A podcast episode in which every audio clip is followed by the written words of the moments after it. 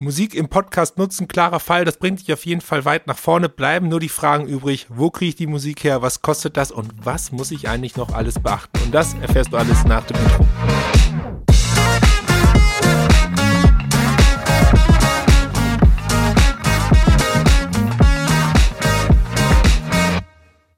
Und damit herzlich willkommen zu einer neuen Folge von Musik im Hintergrund, dein Podcast über die verrückte Welt der Library Music. Ja, ich habe ja in der letzten Folge ein Plädoyer dafür gehalten, Musik in Podcasts einzusetzen, denn ich denke, dass die Verwendung von Musik in Podcasts jedem Podcast einen richtigen Uplift gibt, weil es für ein besseres Hörerlebnis sorgt und subjektiv die Qualität deines Podcasts steigert.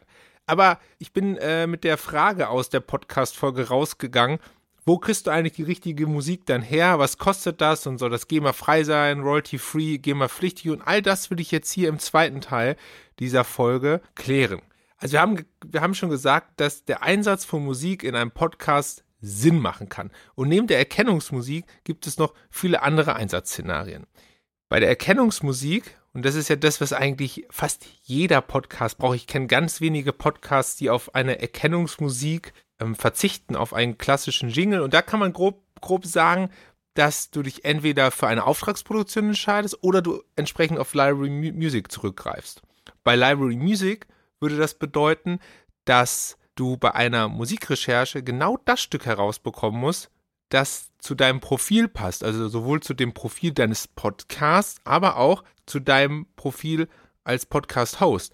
Denn ich habe ja schon gesagt in der vorigen Folge, wenn du einen thematischen Podcast hast, dann muss der Track natürlich thematisch zu deinem äh, Thema passen.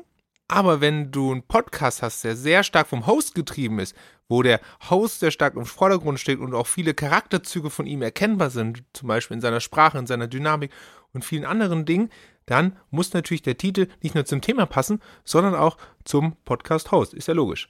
Das heißt auch, dass du den Titel erstmal finden musst. Gibt der Titel dir ein Alleinstellungsmerkmal?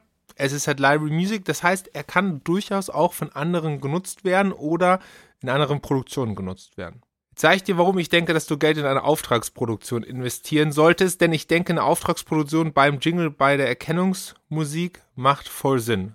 Warum? Mit einer guten Auftragsproduktion schaffst du eben genau dieses Alleinstellungsmerkmal und du kannst die Musik optimal an deine eigenen Wünsche und Bedürfnisse anpassen. Das heißt, du hast eine Musik, die sowohl thematisch passt, wie auch auf deinen Charakter passt. Und glaub mir, es ist extrem schwierig, eine Musik zu finden, die auf einen Charakter passt, denn da musst du einfach lange suchen. Das bedeutet zwar ein Investment von, ich würde jetzt mal sagen, zwischen 300 und 600 Euro, aber hey, das Geld, das investierst du ja auch in dein Equipment. Wenn du ein gutes Mikrofon haben willst, kannst du anfangen, 100 Euro auszugeben. Wenn du ein sehr, sehr gutes Mikrofon haben willst, dann gibst du 400, 500 Euro aus. Und du gibst ja auch vielleicht Geld für deine Postproduktion aus, also für Software, die du benötigst, aber auch für Menschen, die dir dabei helfen, deinen Podcast perfekt abzumischen, sodass er super klingt. Und all das hat einen mega Effekt auf deinen Podcast, auf die Qualität deines Podcasts. Also warum solltest du auf, bei etwas sparen, was auch einen großen Effekt hat auf die Qualität deines Podcasts, auf das Hörerlebnis für deine Hörer, nämlich deine Erkennungsmusik. Denn wir haben ja in der Folge zuvor gesagt, dass die Erkennungsmusik das entscheidende Element ist, warum der Hörer Bock hat auf eine Folge, warum der Hörer Bock auf dich hat als Host. Und da würde ich mir das Geld nicht sparen.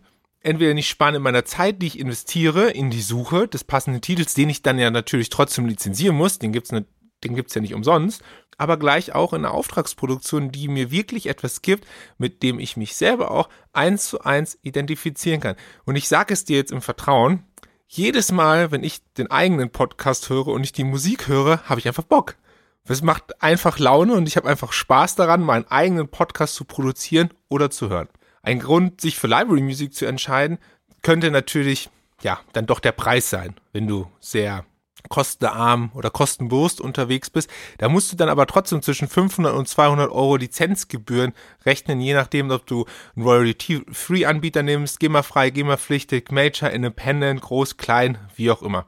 Falls du dich für einen Track entscheidest, der GEMA-pflichtig ist, keine Angst, die GEMA-Kosten sind überschaubar. Es gibt dabei eigentlich zwei große Variablen. Einmal die Musikminuten, die ich durchschnittlich in einer Folge benutze, über alle Folgen hinweg, also wenn ich in jeder Folge eine Minute Musik benutze, dann wird doch eine Musikminute abgerechnet oder verrechnet und die zweite Komponente ist die Anzahl der Streams im Monat. Und das kleinste Paket dabei sind 10.000 Streams im Monat. Das heißt 120.000 Streams pro Jahr. Und eine angefangene Musikminute kostet 60 Euro pro Jahr innerhalb dieses Pakets. Das heißt also, wenn du 60 Euro pro Jahr an die GEMA bezahlst für deinen Jingle, den, den wirst du definitiv nicht mehr als eine Minute innerhalb des Podcasts nutzen, wenn du es als Intro- und Outro-Musik benutzt und du 120.000, ich wiederhole, 120.000 Streams im Jahr generierst, zahlst du dafür 60 Euro. Ist ein fairer Preis. Es gibt noch eine Sonderrechnung bei der GEMA für Musikminuten, die nicht freistehend sind. Darauf komme ich gleich bei der funktionalen Musik zu sprechen. Und wenn du Library Music benutzt, dann tu mir bitte einen ganz großen Gefallen nimm nichts, wo Podcast draufsteht. Ich weiß, einige werden das jetzt, werden mich verfluchen, dass ich das sage, weil sie Podcast-Alben in ihrem Katalog haben, aber mach's nicht. Na klar, die sind irgendwie für Podcast produziert und wenn da jetzt nur Transitions drin sind oder so, ist das klasse, um das zu benutzen, auch für Effekte und sonstiges, aber du klaust dir damit jegliches Alleinstellungsmerkmal, gerade wenn es um deine Erkennungsmusik geht. Denn das ist halt eine Tüte, wo jeder reingreift. Und dementsprechend ist es auch relativ schnell abgenutzt und nur weil Podcast draufsteht, ist halt nicht dein Podcast drin. Da bist vielleicht nicht du drin. Also such breit, konzentriere dich aufs Thema und konzentriere dich auf deinen Charakter und was du eigentlich willst, was du erreichen willst mit deiner Erkennungsmusik. Okay, das ist soweit klar. Schauen wir uns mal den Einsatz von funktionaler Musik an und auf welche Quellen du da zurückgreifen solltest und was das für dich bedeutet. Und ja klar, hier würde ich absolut in voller Konsequenz auf Library Music zurückgreifen, denn hey, das ist genau der Einsatz, für den ein Großteil von Library Musik überhaupt geschrieben wurde. Da wirst du viele Stücke finden, die sowohl sprechertauglich sind, aber auch zu einem bestimmten Thema oder zu einer bestimmten Emotion passen. Und hier ist natürlich auch wieder die große Auswahl an Library Musik, die absolute Stärke. Erinnere dich mal an das Beispiel mit dem History Podcast. Hier springst du vermutlich zwischen unterschiedlichen Epochen hin und her und brauchst entsprechend unterschiedliche Musik, die eben jene Epochen interpretieren. Und da ist Library Music natürlich eine echte Schatzkiste.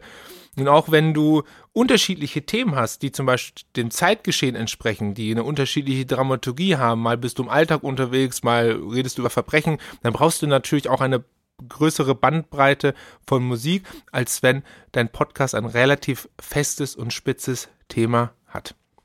Bei der Entscheidung, ob royalty-free, GEMA-frei oder GEMA-pflichtig, ja, das würde ich einfach tatsächlich sehr stark von deinem Musikbedarf abhängig machen. Hm, wenn du im Vorfeld weißt, dass du eine extrem hohe Rotation hast und du viel Musik brauchst, dann muss das natürlich der Katalog, ganz egal welches Geschäftsmodell der verfolgt, auch abbilden können.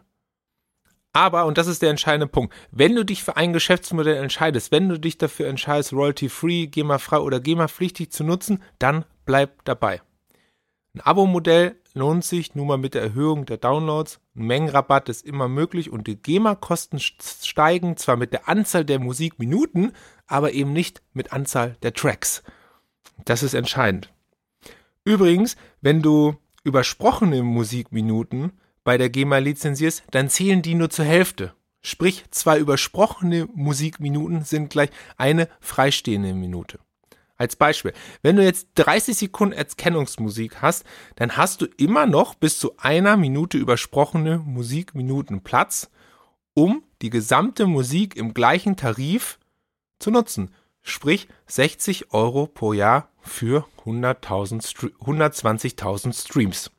Wir reden hier über Durchschnittswerte. Wenn du mal 30 Sekunden Musik in der einen Folge nur benutzt, übersprochen, dann könntest du der nächsten Folge schon eine Minute 30 benutzen, ne? weil wir haben ja hier einen Durchschnittstarif, den du selber bestimmst. Wichtig ist aber, es geht immer um angefangene Musikminuten. Das heißt, wenn du durchschnittlich über diese Minute kommst, dann benutzt am besten gleich zwei Minuten, denn eine Minute eins und eine Minute 59 kosten gleich viel vielleicht nochmal für die richtigen Helden der Podcasts sozusagen, die richtig viele Streams generieren. Die nächste Streams-Stufe liegt dann bei der GEMA bei 240.000 Streams pro Jahr und das verdoppelt den Preis. Hey, ganz ehrlich, wenn du 120.000, um auf den kleinen Tarif zurückzukommen, wenn du 120.000 Streams im Jahr mit deinem Podcast generierst und so viel Hörer hast, dann wirst du die 60 Euro bezahlen können. Ganz ehrlich. Und wenn nicht, dann machst du ja irgendwas mit deinem Podcast falsch. Denn es ist ja auch ein Marketing-Tool, ein Werbeinstrument am Ende des Tages, mit dem du entweder ein bestehendes Business nach vorne bringen willst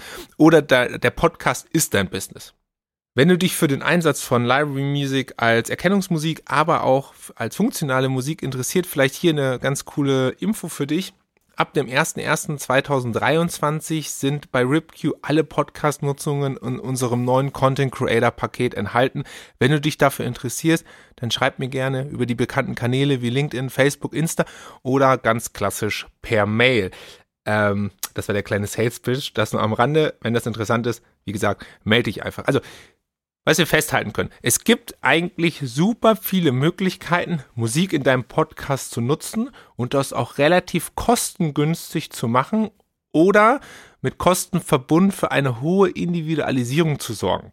Du solltest das Investment auf jeden Fall in Betracht ziehen, wenn du deinen Podcast auf irgendeine Art und Weise professionell betreiben willst. Denn wir haben ja in der ersten Folge gelernt, dass die Verwendung von Musik ob als Erkennungsmusik, aber auch zum Beispiel als wiederkehrende Strukturelemente, die subjektive Qualität deines Podcasts extrem steigert und damit auch das Hörerlebnis für deinen Hörer um einiges verbessert. Und davon ist nun mal der Erfolg deines Podcasts auch extrem abhängig.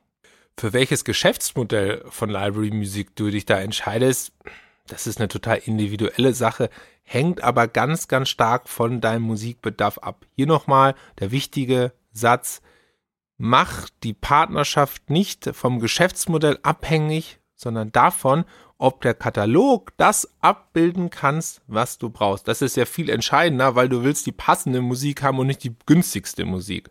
Und das ist jetzt ein günstiger Moment, um diese Folge abzuschließen. Und vielleicht auch günstig, um zu sagen, hey, wenn dir die Folge gefallen hat, lass mir gerne eine Bewertung da. Fünf Sterne auf deiner präferierten Podcast-Plattform. Was wird mich mega freuen. Und das war's für heute. Wir hören uns nächste Woche noch einmal wieder. Dann gehen wir in die Weihnachtspause und bis dahin wünsche ich dir eine kreative Zeit und keep ripping.